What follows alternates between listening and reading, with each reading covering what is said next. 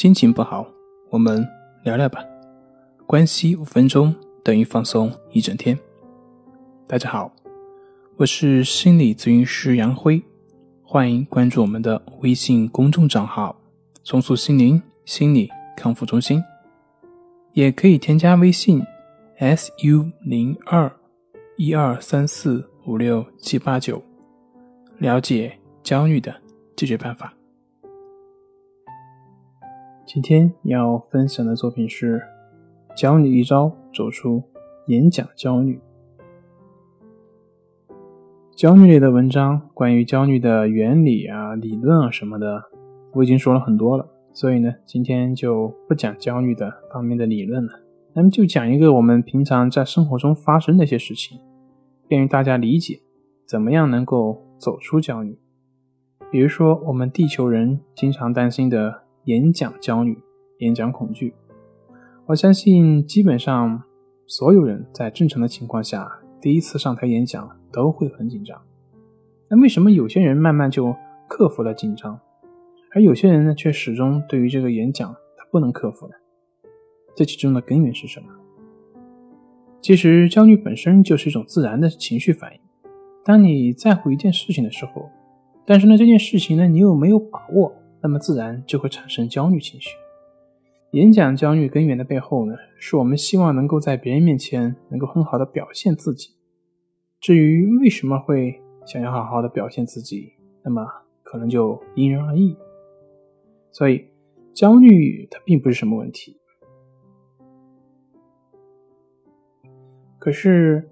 为什么有些人在上台会越来越紧张，而有些人随着演讲的过程就越来越放松了呢？今天为大家揭开这层神秘的面纱，看看他们成功背后所具有的态度。但，我这不是讲成功学，我不会让你去不断的去自我挑战。之所以会出现这两种不同的情况，根本原因在于他们的着眼点是不一样的。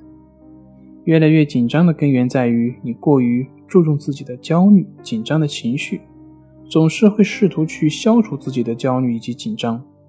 那么，对自己的情绪你过于关注，那么自己的表现就会从负面去给予它影响，同时也容易忽略自己当下应该做什么、应该怎么做，自然你就会感到越来越紧张，而这个结果。也会从另外一方面去强化这个紧张，而能够从这些负面情绪中走出来的根源，就是不与这些情绪去纠缠，焦虑就焦虑了，紧张也就紧张了，只需要去考虑当下自己应该做什么，去关注台下的观众的反应，思考自己说话的方式，以对方或者事情为根本的出发点，自然你就。